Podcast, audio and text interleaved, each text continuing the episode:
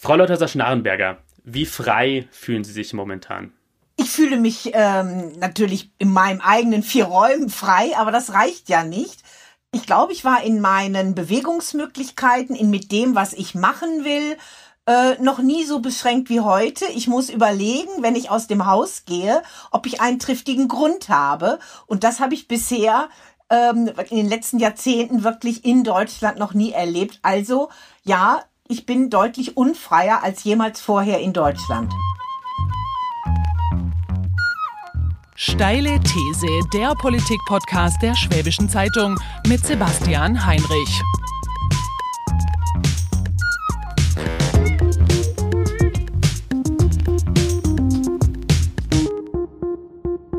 Herzlich willkommen zur Steilen These, zum Politikpodcast der Schwäbischen Zeitung. Mein Gast ist heute Sabine Leuthäuser-Schnarrenberger. Herzlich willkommen, Frau Leuthäuser-Schnarrenberger. Ich grüße Sie, Herr Heinrich. Sabine Leuthers-Schnarrenberger, wer sie von unseren Hörerinnen und Hörern nicht kennen sollte, ist eine der prominentesten Vertreterinnen der FDP. Sie war von 1992 bis 1996 und dann nochmal von 2009 bis 2013 Bundesjustizministerin. Seit 2018 ist sie nordrhein-westfälische Landesbeauftragte für Antisemitismus und seit Januar 2019 nicht berufsrichterliches Mitglied des Bayerischen Verfassungsgerichtshofes. Frau Leuthers-Schnarrenberger, ich möchte mit Ihnen sprechen weil die Freiheitsgrundrechte ja sozusagen ihr politisches Lebensthema sind. Und ich denke, in der Coronavirus-Krise merken gerade die meisten der über 80 Millionen Deutschen, sofern sie den Zweiten Weltkrieg nicht erlebt haben, so heftig wie nie am eigenen Leib, was es bedeutet, wenn die Freiheitsgrundrechte eingeschränkt werden. Wenn die, Freiheits-, wenn die Freizügigkeit eingeschränkt ist, also man darf nicht mehr in den Urlaub fahren, wohin man möchte, oder wenn die Familie außerhalb Deutschlands lebt, dann darf man sie gar nicht mehr besuchen. Man darf nicht mehr in die Kirche, in die Synagoge oder die Moschee gehen, weil die Religionsfreiheit eingeschränkt ist und man darf sein Geschäft nicht mehr aufsperren, weil auch das Recht auf Eigentum in dieser Hinsicht eingeschränkt ist. Frau Dr. Schnarrenberger, hätten Sie solche Einschränkungen noch vor zwei Monaten für möglich gehalten? Nein, ich habe auch noch zu Beginn des Jahres nicht für möglich gehalten, dass ich ab nächsten Montag in Bayern nur noch mit Maske draußen rumlaufen darf. Mhm ähm, dass ich ähm, alle meine Termine nicht mehr wahrnehmen kann, die ein Treffen von mehr als ein, zwei Leuten beinhalten. Dass also das, was eigentlich auch das ausmacht, was ich tue, aufklären, sensibilisieren, mit möglichst vielen Menschen in Kontakt kommen, nicht mehr geht. Dass ich über Ausgangsbeschränkungen in unterschiedlicher Modalität ähm, nachdenken muss und mich daran halten muss und jeden Tag ähm, im Internet oder in der Zeitung lesen muss, ist heute eine neue Beschränkung oder vielleicht eine kleine Lockerung dazugekommen. Also nein, ich habe mir das so nicht vorstellen können.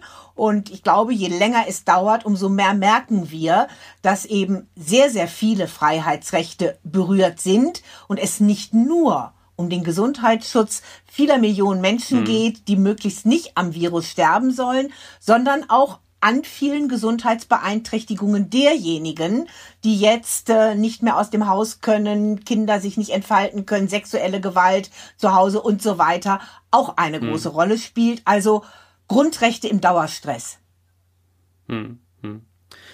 Wenn Sie Ihren Namen hören, dann denken viele unserer Hörerinnen und Hörer sicher, können sich daran erinnern, ähm, an einen sehr einschneidenden Punkt in Ihrer politischen Biografie, nämlich im Jahr 1996, als Sie als Bundesjustizministerin zurückgetreten sind, wegen eines Einschnitts in die Freiheitsgrundrechte. Es ging damals um das, die Unverletzlichkeit der Wohnung, Artikel 13 Absatz 1 des Grundgesetzes, und um den Lauschangriff. Und Sie sind dann was zurückgetreten, weil Ihre Partei unter anderem sich dafür ausgesprochen hat, diese Freiheit einzuschränken, um Menschen abhören zu können in bestimmten, unter bestimmten Umständen. Wenn Sie heute Bundesjustizministerin wären, würden Sie dann inzwischen zurücktreten?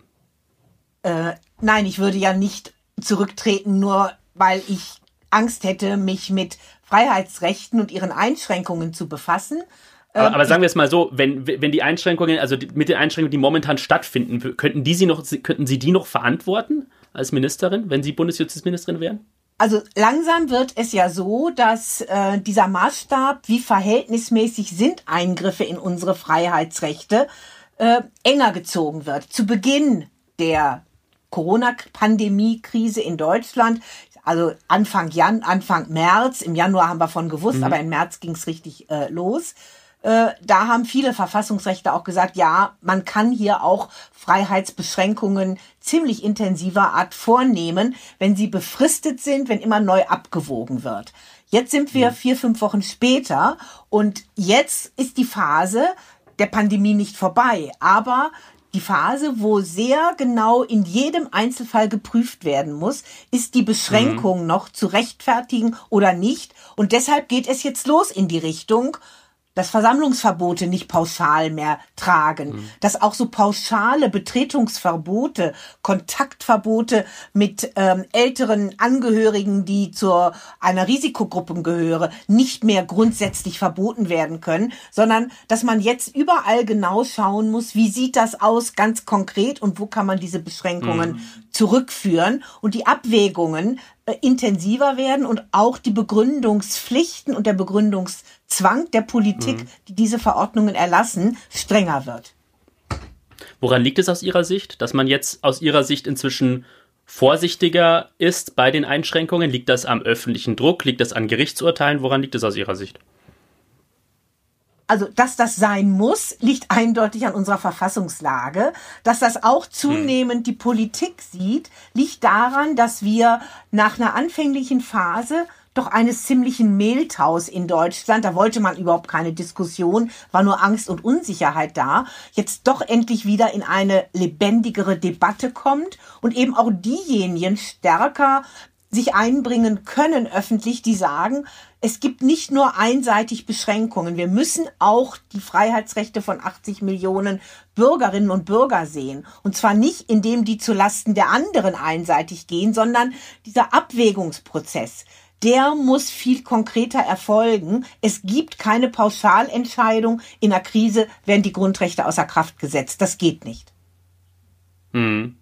Das heißt, Sie sagen so, dass wenn man diese, diese Metapher verwenden will, dass das Immunsystem unserer freiheitlichen Demokratie langsam anschlägt, dass es funktioniert wieder. Ja, das Immunsystem ist jetzt ähm, voll intakt äh, von Artikel 1 mhm. Grundgesetz, die Würde eines jeden Menschen bis äh, eben auch zu dem Artikel 13 äh, es darf eben nicht jeder einfach mal in die Wohnung, wenn man meint, da wäre jetzt gerade äh, eine unerlaubte Fete. Äh, man darf zu solchen Bekämpfung auch, das steht sogar im Grundgesetz, die Unverletzlichkeit der Wohnung auch einschränken. Aber wir sind eben nicht ein totalitärer Staat, wo mal eben vermummte Sicherheitskräfte vor der Tür stehen und überall Einlass kriegen können. Also ich denke ja, wir haben schon ein auch gut funktionierendes Immunsystem und eine lebendige Zivilgesellschaft hm. in diesen Bereichen. Hm. Sie warnen ja schon vor der Corona-Krise seit Jahren davor, dass das Risiko besteht in Deutschland, dass Menschen für das Gefühl der Sicherheit auf die Freiheit verzichten. Dafür haben Sie ja auch in dem jüngsten ähm, Buch äh, erinnert, also oder davor gewarnt, Angst, Essen, Freiheit auf. Ähm, Erleben wir, haben Sie das Gefühl, dass wir das jetzt gerade erleben könnten? So eine, so eine Aufgabe von Freiheit zugunsten der Sicherheit. Sie haben jetzt gerade gesagt, das Immunsystem der Demokratie funktioniert, aber es gibt ja, wie Sie gesagt haben, gerade die Kritik auch von, von, ein, von einzelnen Journalisten, gerade habe ich sehr stark vernommen, dass Bürger sich zu schnell und zu stark ähm, der Kontrolle des Staates hingeben, sozusagen. Haben Sie da auch Angst davor? Beobachten Sie das auch? Also ich beobachte das sehr intensiv. Ich beobachte das schon auch, als wir andere Krisen hatten. Nur noch ein kurzer Blick auf 9-11, Gefahr terroristischer mhm. Anschläge nach den fürchterlichen in den Vereinigten Staaten von Amerika, auch bei uns hat ja dazu geführt, dass die Bürger auch einverstanden waren, dass es ziemlich umfangreiche Kataloge der Grundrechtseinschränkungen gab. Also Gefährdungssituationen, ähm, die die Bürger für sich auch als solche empfinden, unabhängig von der realen Gefahr, die führen dazu, dass nach Sicherheit äh, gestrebt wird und dass die Sicherheit dann beim Staat gesucht wird, weil man das Gefühl hat, auch hier bei einem nicht sichtbaren Virus, man selbst allein könne das ja nicht schaffen. Und mhm. da ist dann doch eine Neigung da, äh, im Moment mal die eigenen Freiheitsrechte zurückzusetzen stellen nach dem Motto, ist ja nicht so tragisch, ruhig ein bisschen mehr Datenübermittlung, wenn es denn was nützt. Ob es was nützt, wird ja meistens erst Monate oder Jahre später geprüft. Ja, leider ist das so und umso wichtiger ist eben auch in dieser Situation, in so einer Stimmungslage, äh, dann auch mhm. deutlich zu machen, nein, nur so eine ganz einseitige Betrachtungsweise gibt's bei uns in einer liberalen, lebendigen Demokratie nicht.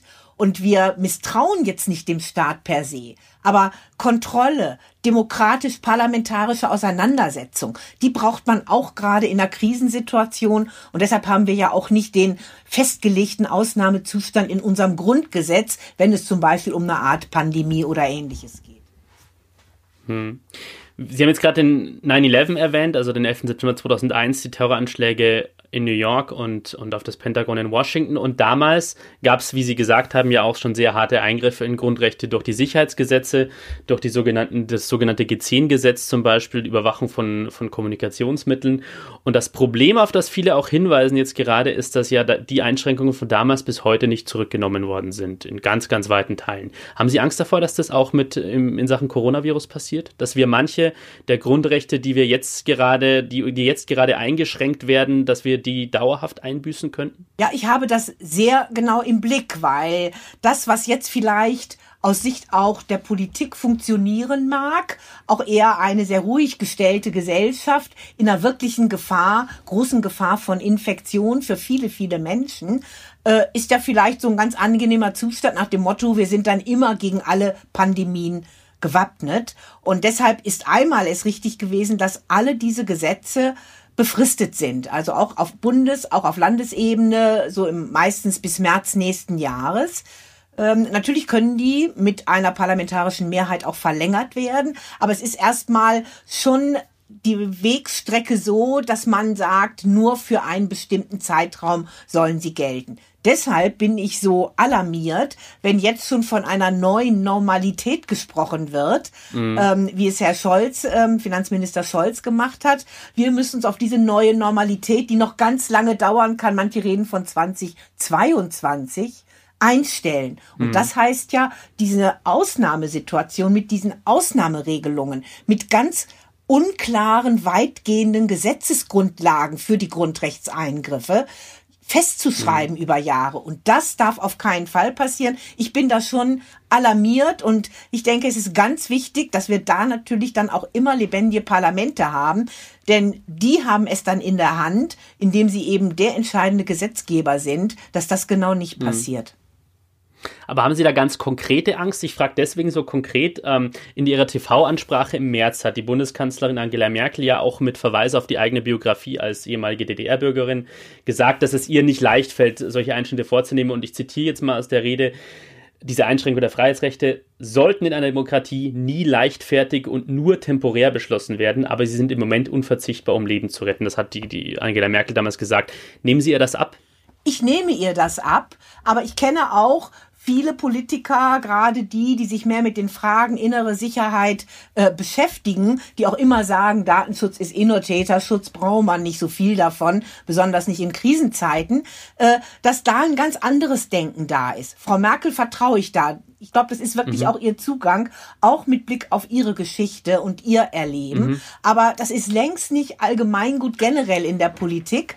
Äh, und von daher ist es so wichtig, damit gar nicht sich so eine Art Normalismus festsetzt, äh, dass da wirklich permanent auch darauf hingewiesen wird, erinnert wird, jede Maßnahme, die jetzt ergriffen wird, muss befristet sein. Natürlich wird die im Moment 3. Mai, nächste Verlängerung, dann auch für einen weiteren Zeitraum in Kraft gesetzt. Aber je länger es dauert, und wir haben jetzt dann bald zwei Monate, umso schwieriger wird es werden. Und deshalb glaube ich schon, dass jetzt so diese Abwehrmechanismen gegen zu viel Dirigismus von oben in unserer Gesellschaft zum Weiter greift. Nicht zerstörerisch, hm. sondern konstruktiv. Hm, hm. Welche Politiker machen Ihnen da oder Politikerinnen machen Ihnen da besonders Sorgen, dass sie davon, wie soll man sagen, profitieren könnten oder das ausnutzen könnten? Also ich, mir geht's jetzt mal nicht darum, ob die für ihre künftige politische Karriere davon profitieren. Das wird sich dann. Mhm. Nee, aber, aber dass sie das ausnutzen, aber, sozusagen, um ähm, die Freiheit einzuschränken. Also ich meine, ich denke, Sicherheit. in Deutschland äh, geben sich eigentlich die allermeisten sehr verantwortungsbewusst. Mhm. Ich setze auch sehr zum Beispiel da auf Ministerpräsident äh, Anim Laschet in Nordrhein-Westfalen, der eigentlich von Anfang an so diese beiderseitige Sichtweise hatte und deshalb ja auch deutlicher Kritik sich ausgesetzt sah. Ähm, Natürlich Herr Söder in Bayern, er erfreut sich unglaublicher Beliebtheitswerte, weil er, glaube ich, von mhm. Anfang an ziemlich zügig entschieden hat.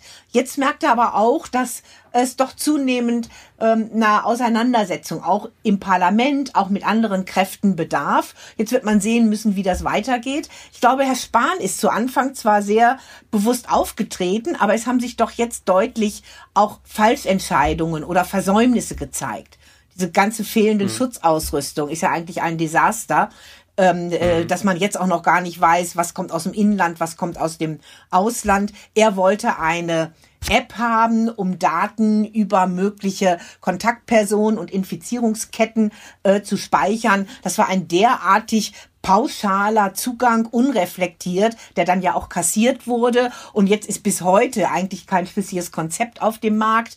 Also ich glaube, da sieht man, da äh, werden auch manche dann schon so ein bisschen wieder auf Normalmaß zurechtgestutzt durch die reale Politik. Mhm.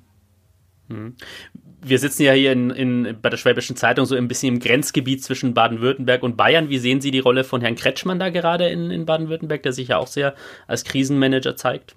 Ja, Herr Kretschmann, denke ich, setzt äh, ähnlich wie äh, Markus Söder doch sehr auf Restriktion, auf große Zurückhaltung. Ähm, er hat aber auch vollmundig gesagt, natürlich werden alle Freiheitsrechte wiederhergestellt werden. Als ich gesagt habe, wir sind in der Gefahr, einige auch aufzugeben, da fühlte er sich äh, wohl zu Unrecht, ohne dass ich ihn genannt habe, angegriffen.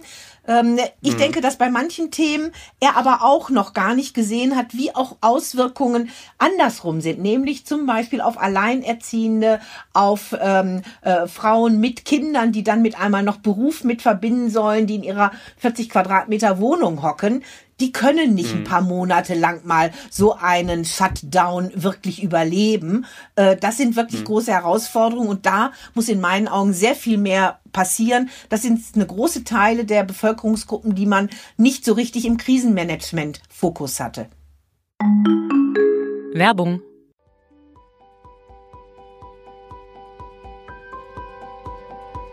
Tief im Herzen Oberschwabens werden kulinarische Träume wahr. Hier treffen feinste Zutaten aus der Heimat auf jahrhundertealte Braukunst. Hier trennt sich der Sage nach die Spreu vom Weizen. Hier sind wir in der fabelhaften Welt der Schussenrieder Biere. Ob vollmundig oder würzig, ob spritzig oder süffig, in der Schussenrieder Welt findet ein jedes Bier, ja mehr noch ein jeder Geschmack, sein Zuhause. So auch Ott Spezial, das Traditionsbier in der 0,5 Liter Flasche. Hochprämiert und wertvoll in seiner Anmutung gebraut und vollendet mit den besten Rohstoffen Oberschwabens. All dies macht Ott Spezial zu einem wahrhaft stolzen Bier. Allerdings war es ziemlich einsam und wünschte sich einen Partner, der gemeinsam mit ihm durchs Leben geht. Die Biermacher von Schussenrieder erhörten diesen Wunsch und ließen ihn wahr werden. Sie zauberten das Ott Spezial in der 0,3 Liter Bügelflasche. Ebenso lecker, ebenso hochprämiert und natürlich mit den feinsten Zutaten aus der Region. Gemeinsam ziehen das kleine und das große Ortsspezial nun in die weite Welt hinaus, angetreten, um den aufregenden Geschmack unserer Heimat und das Volk zu bringen. So schmeckt Oberschwaben.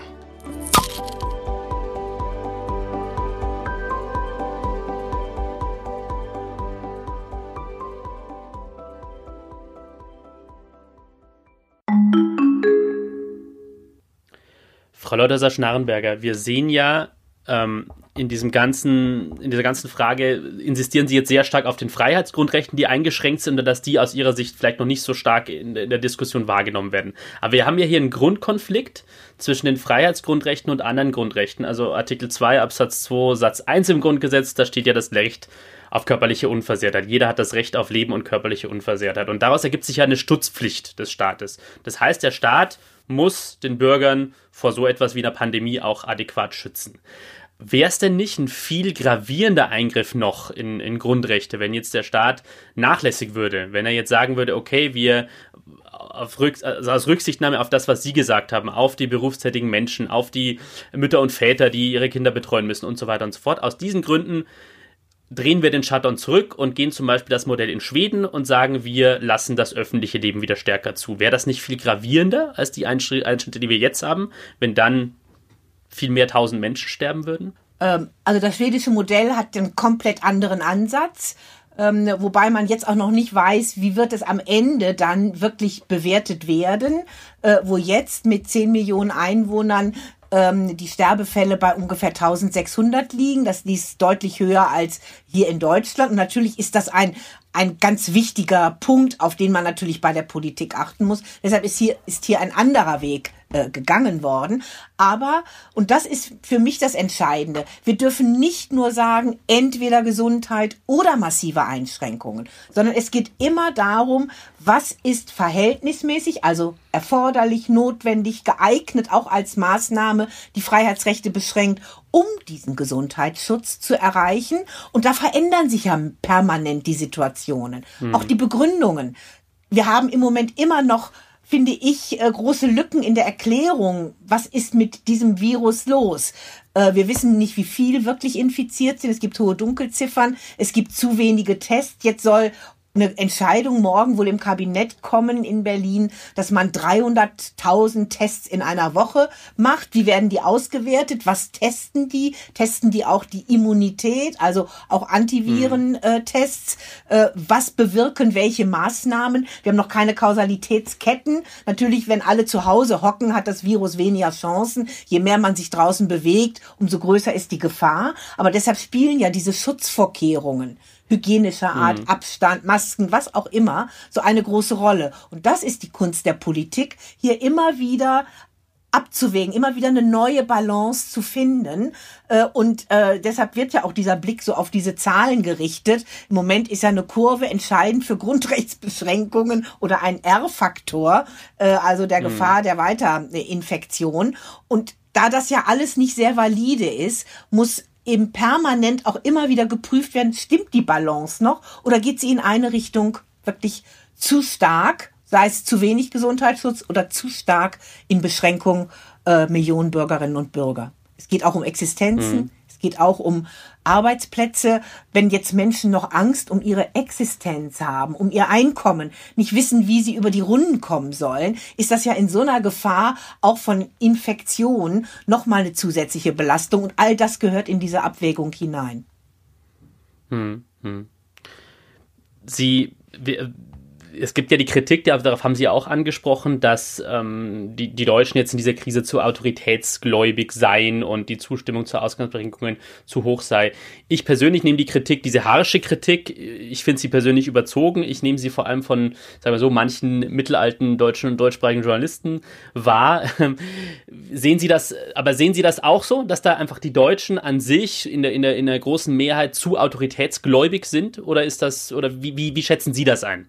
Also ich denke nicht, dass die Deutschen per se äh, obrigkeitshörig sind und nur dass ihr Seelenheil im autoritären Staat finden. Das sehe ich so nicht. Ich glaube, dass wir uns unserer aber Freiheitsrechte und der Notwendigkeit, sich der Bedeutung und auch äh, ihrer Anwendung ständig bewusst zu machen, nicht so auch ausgeprägt das wahrnehmen. Ich glaube, da gehen wir irgendwie ganz selbstverständlich davon aus, das wird schon alles wieder werden. Und da das nach meiner Erfahrung nie so ist, das wird dann schon irgendwie mhm. werden. Hinterher stellen die sich selbst wieder ein, diese Freiheitsrechte. Ist in meinen Augen jetzt notwendig, nicht hier in einseitiger Kritik und Niedermachen dessen, was der Staat macht, zu agieren, sondern für diese beidseitige Betrachtung eben auch zu werben, auch den Bürger da sensibel machen, aber man will ja auch den Bürger jetzt nicht in eine, äh, sag mal, unsichere Situation treiben, dass er nun gar nicht mehr weiß, was ist und vollkommen mhm. die Orientierung verliert. Von daher ist wirklich Augenmaß in dieser Situation wichtig und nicht so nur ein einseitiges Betrachten eines einzigen Aspektes. Dazu haben wir viel zu viele, äh, sag ich mal, Herausforderungen und Veränderungen und ja auch Auswirkungen, die wir alle, ich glaube auch die weiten Teile mhm. der Politik gar nicht überblicken. Was macht das bei uns mit äh, unseren zivilgesellschaftlichen Strukturen? Da geht auch das Geld aus. Was ist mit der Kulturlandschaft? Äh, die sind ganz ja. schwierig dran. Was ist das auch mit ganz vielen kleinen Geschäften? Haben wir künftig nur noch ein paar große Player, die alles dominieren? Kommen wir weg wieder vom Onlinehandel, dass wir lebendige, kleinere Einheiten haben, wo auch Leben pulsiert. Äh, was macht die Digitalisierung jetzt auch? Ein Schub mit Sicherheit. Aber wo sehen wir auch auch da die kritischen Aspekte äh, einer viel weiter um sich greifenden Digitalisierung. Also ich denke, das wissen wir alles heute noch nicht. Und deshalb ist so dieser kritische Diskurs, der ja zu einer Demokratie gehört, so wichtig. Wir sind ja nicht in Ungarn, wo man jede Kritik mhm. und jede Opposition ausschaltet, weil die äh, ja nur den Staat gefährden würde in seinem guten Tun für alle Bürger. Mhm. Wie groß ist dann angesichts dessen die Krise der Grundrechte in Deutschland? Oder gibt es so eine Krise überhaupt? Also ich denke, es gibt eine Herausforderung für die Krise. Ich sage immer gerne mhm. Dauerstress, weil permanent geprüft mhm. werden muss. Sie sind jetzt beschränkt, muss das so bleiben? Also jetzt in Gottesdienste mhm. in Sachsen dürfen 50 Leute wieder in eine Kirche gehen. Ähm, kann man sagen, Gottesdienst, okay, ein Luxus, den leisten wir uns. Nein, für viele Menschen ist Seelenheil, ist da auch dort zu sich zu finden und vielleicht auch für sich Beruhigung zu finden, ja auch ganz wichtig und ist auch Artikel 4 hm. im Grundgesetz ähm, äh, ja auch äh, verankert. Lockerungen beim ja. Einkaufen, ähm, immer mit Schutzvorkehrungen versehen. Also ich denke, das sind Dinge Versammlungsrecht, dass man jetzt nicht grundsätzlich sagen kann, niemand darf mehr irgendwo öffentlich sagen, ich bin mit der jetzigen Politik nicht einverstanden. Natürlich mhm. darf er das, aber hm. nicht zu viele mit äh, Schutzvorkehrungen, mit anderen Dingen. Also da denke ich, kommt so ein schrittweise schon so eine Balance heraus, die vielleicht die Politik von sich aus nicht gerne möchte, weil das immer wieder Herausforderungen sind, man muss sich darauf einstellen, man braucht Sicherungsmaßnahmen, die aber einfach richtig und notwendig sind. Hm. An, an, Herausforderungen wachsen ja Menschen und vielleicht auch Gesellschaften. Haben Sie, was Sie jetzt zuletzt gesagt haben, das klingt ja so ein bisschen positiver, dass vielleicht man auch lernt, als wir als Gesellschaft lernen damit, ähm, damit unsere Freiheiten jetzt mit, diesen, mit, dieser, mit diesem Virus gerade zu, zu vereinbaren. Wie, sehen Sie da Anzeichen dafür ganz konkret? Ich finde, dass die aller, allermeisten Bürgerinnen und Bürger sich wirklich sehr verantwortungsbewusst verhalten. Die haben schon Masken getragen. Da hat die Politik noch über die Sinnhaftigkeit von Masken gerade angefangen zu streiten. Mhm. Äh, und auch heute ist ja die Bewertung immer noch unterschiedlich. Da haben noch das äh, Robert-Koch-Institut und die Leute dort gesagt, Maske bringt nichts. Jetzt soll bei jeder Gelegenheit überall eine Maske sein. Die Bürger haben aus ihrem Gefühl heraus gesagt, ich fühle mich einfach sicherer damit. Schlange stehen mhm. ist doch bei uns überhaupt kein Problem mehr. Das findet doch jetzt seit Wochen mhm. statt. Äh, Großbritannien, die haben das im Gehen. Wir haben das jetzt sehr schnell auch für uns äh, ja angenommen. Wir sehen, wie wirklich Familien getrennt leben und nur noch skypen und mal eine kleine Videoschalte zu Ostern machen. Also ich denke, es werden die Bürgerinnen und Bürger wirklich so doch schon verantwortungsbewusst ähm, ja, da sind daran herangegangen, dass ich mir um die keine Sorgen mache. Ich glaube, man kann ihnen wirklich hm. mehr zutrauen. Und dann sind da mal ein paar junge Leute da, okay, die nehmen das noch nicht so ernst. Das ist immer der Fall. Dazu haben wir Wollte, ja wollte ich gerade sagen. Also ich glaube, ich glaube, da hat ja jeder jetzt ein bisschen unterschiedliche Beobachtungen. Also Sie haben natürlich recht, das beobachte ich persönlich auch und, und viele der Menschen, mit denen ich spreche, dass es einen relativ großen Teil von Menschen äh, gibt, die die, die, die, die, die, ent, die empfohlene Distanz einhalten, die eben auch jetzt schon teilweise äh, vor der Pflicht schon Masken getragen haben. Aber es gibt natürlich immer noch die, die, die Menschen, die in Gruppen zusammenhocken, wo man sich ziemlich sicher sein kann, dass sie nicht zum gleichen Haushalt gehören und so das Infektionsrisiko nach nach oben treiben. Und was ich mich frage und was ja eine konkrete Gefahr ist, wenn wir jetzt in ein, zwei Wochen wieder sehen, nachdem wir jetzt die ersten Lockerungen haben, dass die Infektionszahlen wieder steigen und dann die Ärzte in den Notaufnahmen doch sagen, okay, wir werden jetzt gerade überlastet, dann müssen wir ja die Schrauben wieder enger anziehen vielleicht. Ähm, wie, lässt sich und, und viele Forscher sagen ja auch, dass wir jetzt in einer längeren Phase sein werden. Da gibt es ja dieses Modell The Hammer and the Dance, also der, der Hammer der, der, des Lockdowns und dann der Tanz, also immer wieder rausgehen und wieder zurückgehen und wieder rausgehen, wieder zurückgehen. Wie kommen wir aus Ihrer Sicht in der freiheitlich-demokratischen Grundordnung damit klar? dass wir immer wieder so Phasen haben. Mehr Freiheit, weniger Freiheit, mehr Freiheit, weniger Freiheit, solange bis es einen Impfstoff gibt. Glauben Sie, das hält die Demokratie aus? So, so, so diesen, diesen Tanz in Anführungszeichen? Also ich habe da schon ein ganz gutes Vertrauen in unsere Demokratie. Und äh, deshalb ist es auch so wichtig, dass die Parlamente auch in Krisenzeiten tagen, aktiv sind, Debatten führen. Denn das ist ja der Raum, wo das jetzt stattfindet, weil wir uns nicht zu 50.000 auf Plätzen versammeln können.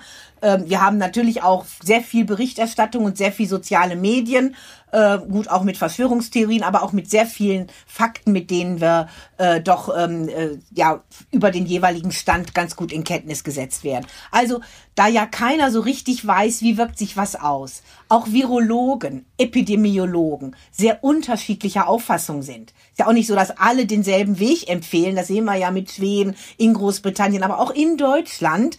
Ähm, und da werden werden manche, die eine Studie machen, die noch nicht ganz fertig ist und sie sagen dazu etwas, bekommen dann gleich massive Kritik. Äh, also das ist ja sehr lebendig. Also kann ich nicht nur auf einen Virologen äh, schauen, sondern Politik muss einmal Expertenmeinungen äh, bündeln. Sie müssen auch mit anderen, auch mit Vertretern der Wirtschaft, mit Vertretern ähm, der, des Unterrichts, der Erziehung, von Pädagogik, Auswirkungen auf Kinder, sich zusammensetzen und immer wieder dann eine Entscheidung treffen. Und das ist ja ein Stück dieses auf Sicht fahren. Das ist zwar mit einer Unsicherheit mhm. verbunden, aber hat auch eines Positives der permanenten Überprüfung, dass man eben auch reagieren kann. Äh, und je mehr wir an Fakten haben, an Tests haben, an auch ähm, Genesungszahlen, Immunisierung, aber auch wissen, unser Gesundheitssystem schafft das. Im Moment haben wir ja viele Kapazitäten, die jetzt gerade nicht gebraucht werden. Das ist gut so. Man hat sie aufgestockt. Man sich bestimmt mit dem Gesundheitswesen nach der Krise mhm. mal ganz grundsätzlich beschäftigen müssen, auch welche Verpflichtung zur Vorhaltung es gibt, damit dieser Wettbewerb um Masken weltweit nicht zur Piraterie führt. Ähm, aber von mhm. daher denke ich, ja, das halten wir aus. Ja, da ist unsere mhm. Demokratie mhm. doch ganz, ganz stark. Ja, wir müssen den Bürgern das erklären. Also ich glaube, die Kommunikation, das Erklären, warum macht man was? Warum reagiert man auf gewisse Entwicklungen, die die Virologen beschreiben, dann nochmal mit bestimmten Antworten ähm, und das mhm. ausführlicher, mhm. denn nicht jeder Bürger guckt weiß Bescheid, hat alle Zahlen, alle Kurven im Kopf und das bedarf eben wirklich der Erklärung und das muss auch überzeugend sein. Auch mal mhm. überzeugend, sich vielleicht zu korrigieren, wie jetzt Herr Spahn gerade mit ähm, dem Krankschreiben, ob man da zum Arzt muss oder nicht. Ähm, das hätte man gleich so lassen können. Das war eine Irritation. Aber dann hat er auch gesagt, okay, das war eine falsche mhm. Entscheidung, die ich dort ähm, mhm. getroffen habe. Ich mache das wieder rückgängig. Ja, das, das halten wir aus. Das heißt, wenn ich es kurz zusammenfasse jetzt Ihre These, dass die freiheitliche Demokratie eigentlich mit Abstand das beste Gesellschaftsmodell ist, um auch so eine Krisensituation zu überwinden. Nur ist es so, dass äh, China ja der der Ort war, das Land war, an dem diese äh, diese Epidemie zum ersten heftig ausgebrochen ist und als autoritärer Staat, das China nun mal ist, wurde sehr rigoros vorgegangen. Ich kann mich gut erinnern, Sie sich ja auch Ende Januar, als wir in der Zeitung gelesen haben, dass die Stadt Wuhan, die eine Millionenstadt, komplett abgeriegelt wurde, dass wir uns dachten, sowas kann ja in Europa niemals passieren. Ähm, nun ist es so, dass China, dass in China ähm, die, die Wirtschaft in Anführungszeichen wieder hochgefahren wird oder wieder langsam in Gang kommt und auch die Menschen wieder raus können. Und gerade die chinesische Regierung ja sehr viel äh, Geld darin investiert und sehr viel Aufwand investiert, diesen Erfolg zu verkaufen nach außen. Und das, den Eindruck zu, zu erwecken, dass eigentlich dieses autoritäre System mit dem harten Durchgreifen, mit diesem harten Lockdown für zwei Monate eigentlich das ist, das am besten geeignet ist was kann man dem entgegenhalten aus Ihrer Sicht? Weil äh, faktisch scheint es ja zu stimmen, dass, dass, dass, dass, die, dass die Infektionszahlen drastisch zurückgegangen sind und dass, ähm, und dass es jetzt wieder nach, nach diesen harten Monaten und aber auch nach einer, ne, der Staat hat sich da auch ja fürsorglich inszeniert, also das Essen den Leuten ins Haus zu bringen und so weiter. Und, und es scheint ja, dass das funktioniert. Warum ist es nicht so aus Ihrer Sicht? Also Warum ist die ein, Demokratie da besser? Ähm, also ich denke, einmal muss man ja ganz klar als Kritik äußern, in China sind die, die schon Ende Dezember gewarnt haben vor dem Coronavirus und einer Gefahr von Pandemie erstmal mundtot gemacht worden. Das passte nicht in die Landschaft. Äh, dann, als der Staat gemerkt hat, jetzt wird's richtig eng, äh, hat er sehr konsequent äh, gehandelt mit diesen Abriegelungsmaßnahmen. Die waren natürlich in ihrer Auswirkung und in ihrer Rigorosität, in ihrer Kontrolle, auch im Kasernieren von Menschen, die man nicht mehr in ihre Wohnung gelassen hat, natürlich ganz, ganz massiv. Wir wissen bis mhm. heute nicht genau, wie die Zahlen sind, deshalb braucht man darüber nicht zu spekulieren. Ganz klar ist, es wird eine hohe, hohe Dunkelziffer geben. Das Und ist richtig, ja. Wenn man heute hinschaut, ist jetzt ja nicht das Paradies wieder ausgebrochen. Es gibt heute Situationen, die sind eigentlich mit unseren vergleichbar. Es gibt nach wie vor Beschränkungen, Ausgangsbeschränkungen. Es gibt nach wie vor nicht alle Industriebereiche, die wieder anlaufen, aber gewisse laufen an mit strikten Gesundheitsvorkehrungen. Es gibt noch ein sehr eingeschränktes auch ja öffentliches Leben nach wie vor. Wenn Sie Bilder sehen in Nachrichten von Peking, dann laufen da nicht viele Leute rum, obwohl Peking nicht der Hotspot ist, äh, aber natürlich dort auch das Virus ähm, grassiert. Also ich denke, das ist schon ein bisschen der Wettbewerb der Systeme, der autoritären äh, und der liberalen Demokratie. Und ich finde, wir haben die Riesenchance und Deutschland hat da auch eine ganz wichtige Aufgabe zu zeigen. Wir als liberale Demokratie bekommen das auch mit Blick stärker auf das Individuum als nur auf das Kollektiv, wie das in China der Fall ist, hin mit solchen Herausforderungen umzugehen. Und ich denke, manche Maßnahmen waren auch wirklich in China absolut aus unserer Sicht unverhältnismäßig. Und darüber zu mhm. reden, Dinge zu hinterfragen, auch eine Medienöffentlichkeit zu haben, wie wir sie haben, komplett undenkbar. Da müssen sie hm, doch, da laufen sie Gefahr, dass sie dann als jemand, der das System kritisiert, dann irgendwo eingesperrt werden und lange nicht mehr rauskommen. Also, die haben reagiert, haben nicht alles falsch gemacht, aber für mich überhaupt kein Vorbild. Südkorea mhm. ist ja nun eine Demokratie, hat auch äh, ziemlich rigide zu Anfang begonnen, aber immer mit Lockerungen, mit ähm, immer Abwägungen, also doch ein anderer Weg. Taiwan hat sich abgeschottet, wollte von außen nicht mehr zuzukommen, was in diesem Fall bestimmt mit Blick auf China richtig gewesen ist und ist eine Demokratie und ist auch viel besser und ist gut damit äh, zurechtgekommen. Mhm. Also ich denke, die Debatte, die müssen wir wirklich dann mal führen, wenn diese Pandemie vorbei ist, wie verschiedene Systeme damit umgegangen sind und wo Systeme vielleicht die Krise instrumentalisieren, um eben Freiheitsrechte auf lange Sicht abzubauen. Und da habe ich gerade Ungarn im Blick. Hm. Sie, Sie haben jetzt Südkorea und Taiwan als positive Beispiele angesprochen, die ja beide Demokratien sind, absolut. Taiwan hat ja noch zusätzlich das Problem, dass es von vielen Staaten inklusive Deutschland nicht als Staat anerkannt wird und, und damit auch nicht auf die Hilfe der WHO, der Weltgesundheitsorganisation, ja. zählen kann. Ähm, aber gerade Südkorea hat ja auch in den Datenschutz oder hat auch eine ganz andere Vorstellung von Datenschutz ja. und hat ja da Eingriffe vorgenommen, die wir uns in Deutschland nicht vorstellen könnten. Zum Beispiel diese die Apps, die genutzt werden, um, äh, um, die, um die Kontakte von mit Covid, mit, mit dem Coronavirus Infizierten nachzu, nachzuvollziehen, wo es ja äh, so weit geht, dass man auf dem Smartphone-Display angezeigt bekommt, in meiner Umgebung ist die und und die infizierte Person. Also das hat ja auch zum anderen, das gehört ja auch zur Wahrheit dazu, dass auch in demokratischen Staaten ja teilweise Eingriffe vorgenommen worden sind, die, die, die sehr, sehr, sehr, sehr heftig sind. Und das Thema App, interessiert mich sehr, was Sie davon halten, weil das ja auch ein, ein, ein Instrument sein soll, um die Coronavirus-Krise in Deutschland zumindest so lange in den Griff zu bekommen, bis wir keinen Impfstoff haben. Ähm, aus Ihrer Sicht, wie kann, wie kann so, wie sollte so eine App aussehen, damit sie funktionieren kann? Oder sagen Sie grundsätzlich, ich bin dagegen, so eine App einzusetzen? Oder wie würden Sie, was für ein Instrument würden, würden, würden Sie da wollen für, für die Kontrolle dieses Virus? also die Apps haben, sollen ja einen Zweck erfüllen, darin sind sich dann alle einig, ähm, festzustellen, welches sind die Kontaktpersonen, wenn jemand als infiziert durch einen Test ähm, eben in, ähm, festgestellt worden ist, um dann diese Infektionskette zu versuchen, so eng wie möglich zu halten und sie abzubrechen. Das ist das Ziel. Kontaktpersonen schnell herstellen, was im Moment die Gesundheitsämter machen und dafür auch viel mehr Personal bekommen da halte ich eine App als eine Technik schon auch für geeignet, wenn sie mhm. Anforderungen erfüllt. Erstens, sie muss so Datenschutz freundlich wie nur möglich sein und datenschonend. Das heißt, nicht wie in Südkorea zum Beispiel sehr viele personenbezogene Daten von Bürgern erfassen bis hin zu Kontonummern und anderen Dingen und nicht Bewegungsprofile erstellen. Das ist ja das, was die größte Gefahr ist, genau damit feststellen zu können, was macht der Bürger den ganzen Tag 24 Stunden, wo bewegt er sich, mit wem redet er und so weiter und so fort. Und er, das ermöglicht eine totale Überwachung. Bewegungsprofile, hat auch Professor Papier gesagt, ist für ihn die absolute rote Linie. Das geht auch im Zusammenhang mit so einem Virus gar nicht. Also datenschutzschonend, äh, so wenig Daten wie möglich, eine Technik, die möglichst nicht so missbrauchsanfällig ist und keine zentrale Speicherung aller Daten. Denn eins aus meiner Erfahrung ist eine ganz große Gefahr. Wenn ich mal solche sehr sensiblen, aussagekräftigen Daten von Bürgern zentral speichere, dann war, wissen viele in der Politik, was man damit mhm. auch anderes noch machen kann. Für viele andere mhm. Zwecke sind die dann auch mit einmal ganz toll. Und deshalb diese Technik also diese Bluetooth-Technik zu nehmen, die nur so eine begrenzte Reichweite hat, die von einem Smartphone zum anderen eine Verbindung herstellt, Nachrichten sendet, dezentral gespeichert auf diesen Geräten. Darum geht jetzt ja gerade die Debatte auch der Wissenschaftler in Deutschland. Deshalb haben wir bisher auch noch keine.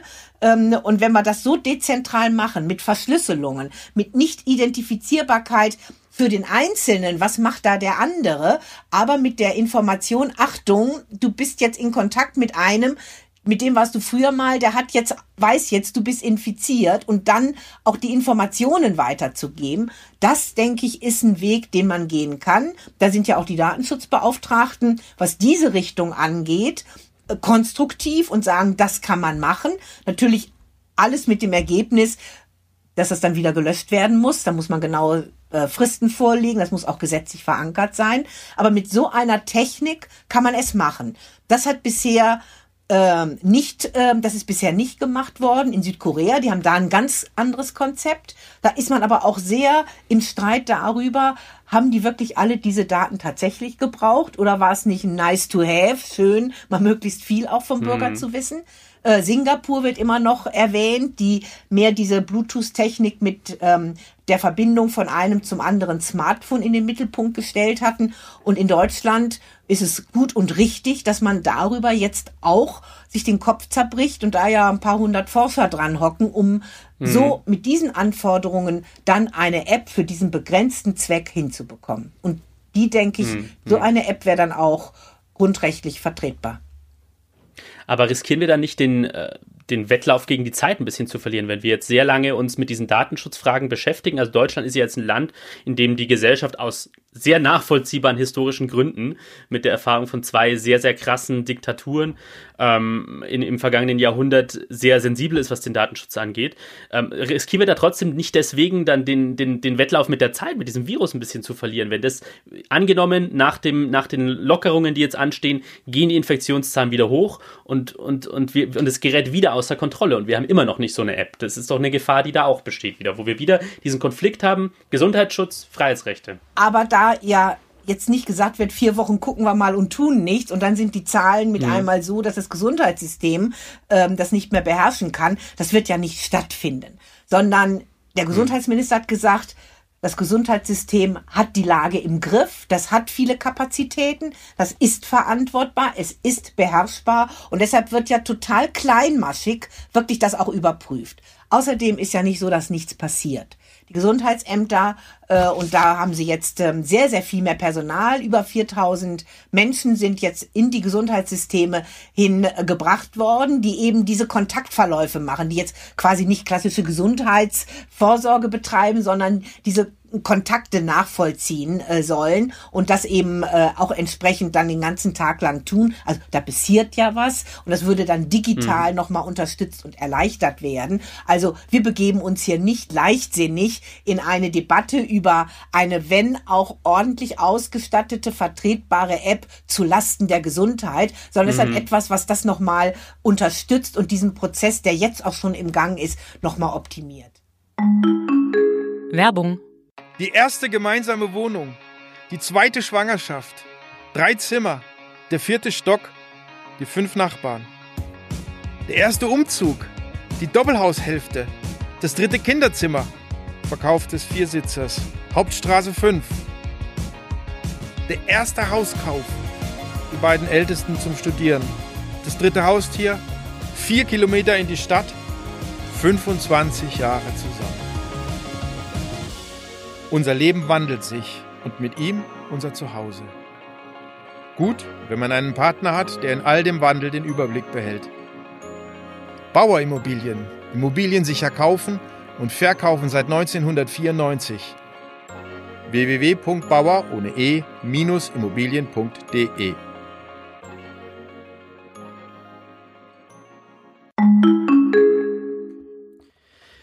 Den letzten, den letzten Punkt, den ich noch gerne mit Ihnen ansprechen würde, Frau Lotteser-Schnarrenberger. Sie sind ja erklärtermaßen eine große Verfechterin der europäischen Einigung und der europäischen Zusammenarbeit.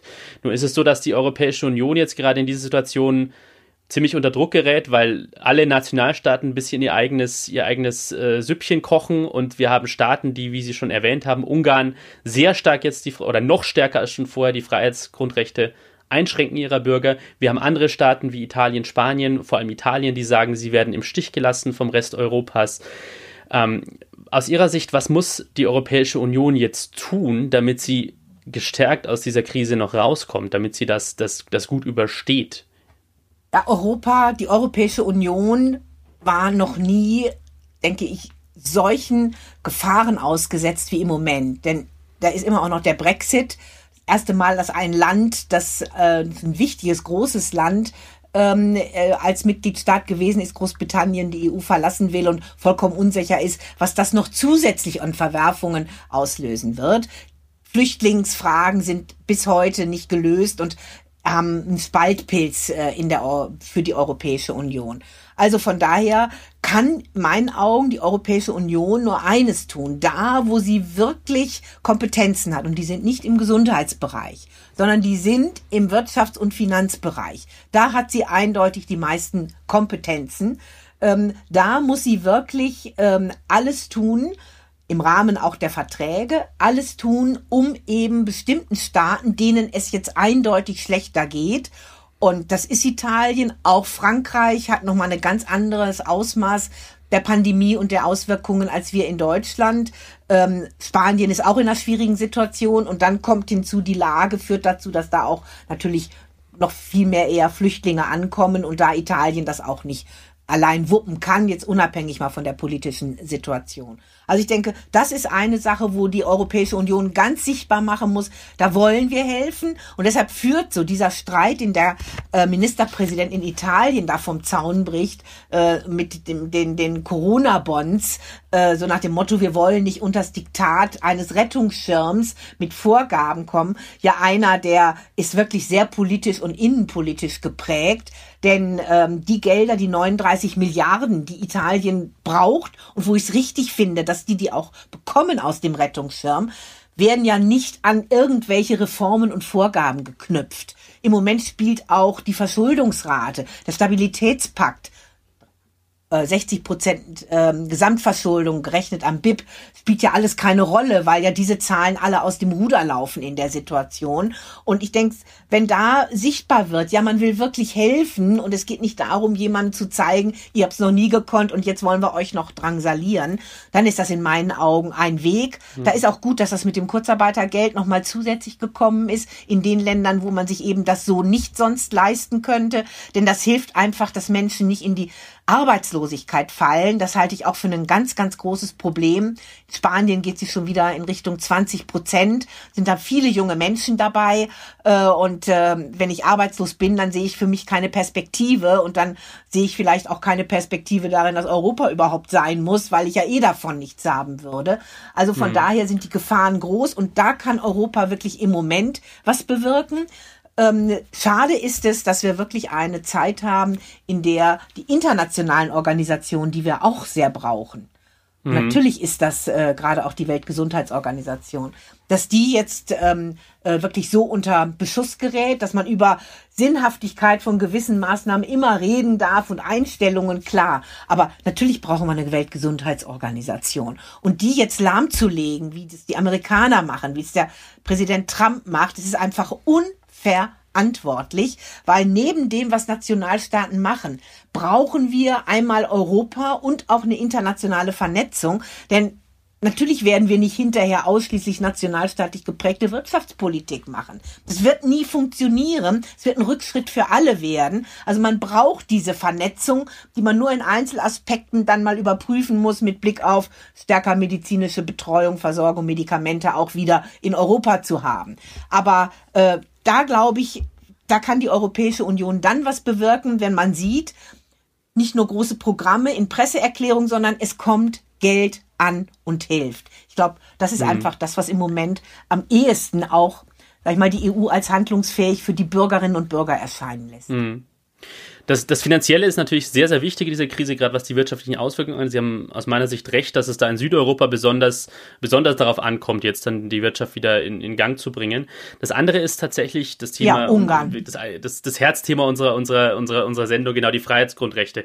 Wie, wie, wie, das ist, wie ist das vereinbar noch mit der europäischen Idee, Nicht. dass jetzt es einem Staat offensichtlich ermöglicht wird, ohne große Sanktionen, in Ungarn in diesem Fall, tatsächlich das Parlament außer Kraft zu setzen? Also Geht da geht es ja jetzt meinen Augen. um das nochmal klar zu machen, dass, dass äh, Ungarn, die, die Regierung kann jetzt quasi per Dekret regieren für die nächsten Monate und es ist in keiner Weise sicher, dass das auch äh, nach ein paar Monaten wieder aufhören wird. Ähm, sind, Sie da, sind Sie da enttäuscht?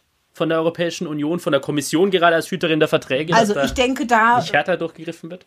Also ich denke, das geht gar nicht, weil Ungarn entfernt sich hier und zwar ja schon in den letzten Jahren und jetzt in der Krise nochmal ganz bewusst, ganz gezielt, sagt der Orban ja auch, ähm, von dem, was die Grundwerte der Europäischen Union sind. Also keine Demokratie, wollen einen Diktat haben, der Ungarn will als ähm, Ministerpräsident Illiberale Demokratie. illiberale, also ist ja alles, dass der will einen autoritären Staat und er ist der Erste in dem und alle anderen müssen das machen, was er will. Und da hat er vorher schon die Wissenschaftsfreiheit weit ausgehebelt, Meinungsfreiheit, die Justiz und jetzt das Parlament ganz gezielt, ganz bewusst und das kann nicht hingenommen werden. So ein Land, auch in einer Krisensituation, kann man dann nicht einfach weitermachen lassen, sondern da muss man sagen, das geht nicht. Da muss man Verfahren einleiten. Es sind ja auch schon welche anhängig. Die EU hat nicht richtig wirkungsvolle Instrumente.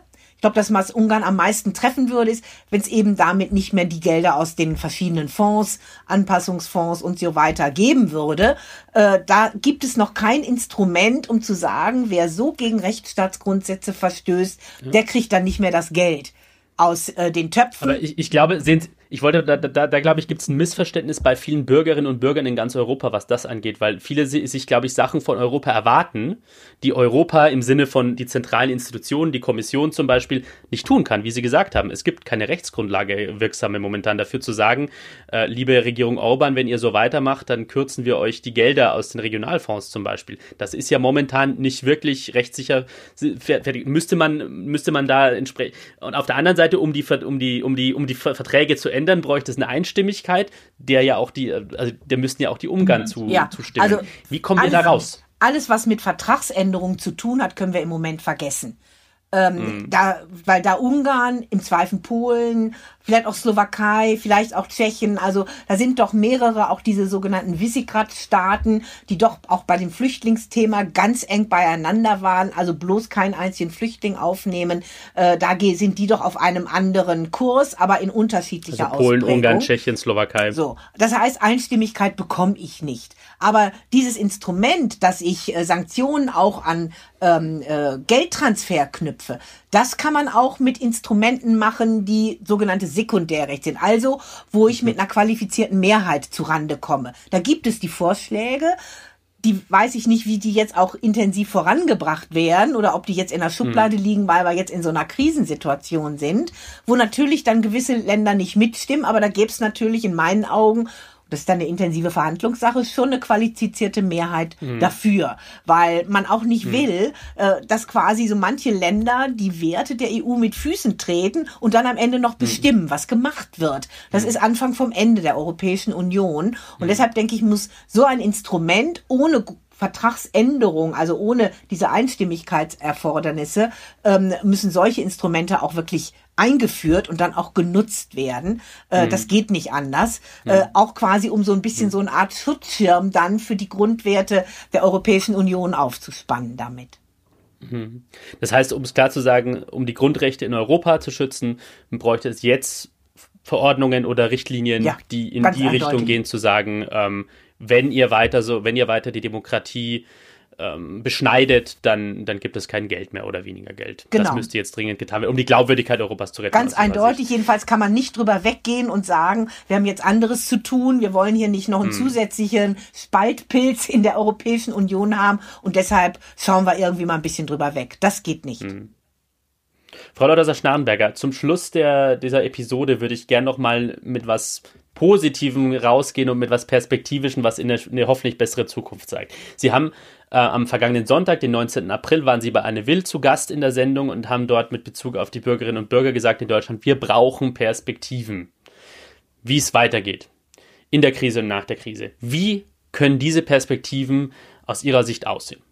Also die Perspektiven müssen in meinen Augen sein, den Bürgern klar erklären, wir haben jetzt eine Situation, wo wir in gewissem Umfang mehr Leben möglich machen, aber wo wir genau auch auf Sicherheit äh, setzen.